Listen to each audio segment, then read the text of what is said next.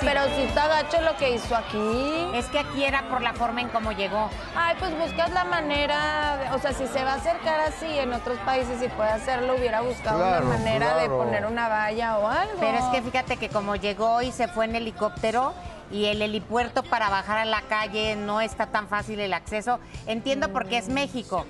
Si hubiera sido auditorio, por ejemplo, sí hubiera tenido posibilidades. Ahí porque yo lo analicé Porque es el la día- arena.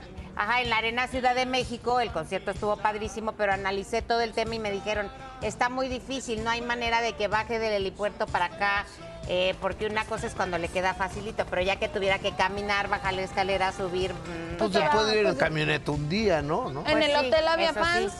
Eso sí, Y también. en el hotel pues, nunca se ¿Quién vio. sabe qué será o qué le moverá para algunos días, no? Y en algunos países sí salir y en otros no. Nadie le iba a quitar el reloj. No.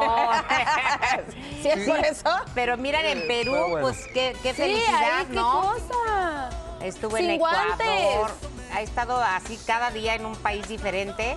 Y eh, sí he oído comentarios que muy bien que el concierto padrísimo, pero hay gente que insiste en que lo dejen descansar como que dos días, tres y luego concierto porque a veces ya le escuchan cansada la voz.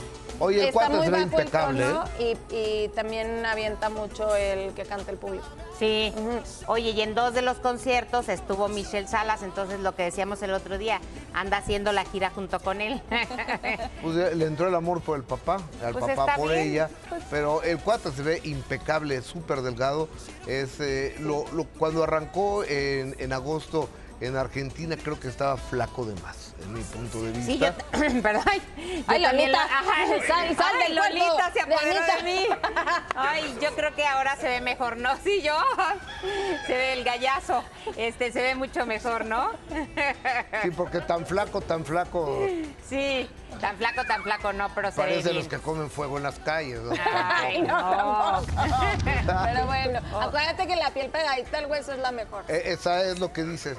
Oye, si te has fijado que, por ejemplo, las personas que están en condiciones de calle, que se dedican a echar fuego y demás, tienen cuadritos en el estómago? Sí.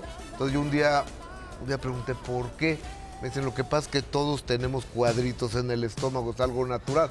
Pero si lo llenamos de grasa, Ah, pues, claro. pues sí tienes razón, por eso nunca me los he visto yo. Sí, claro. Por eso nunca me los he visto Hay gente yo. que tiene abdomen de lavadero y otros de lavadora. Exacto. Con tres edredones.